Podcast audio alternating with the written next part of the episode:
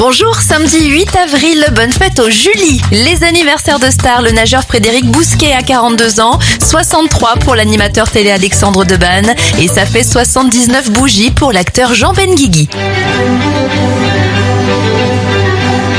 Passe aux événements. Le buste de la Vénus de Milo est découvert sur l'île de Milo, en Grèce, en 1820. En 1862, John D. Lind dépose le brevet de l'aérosol.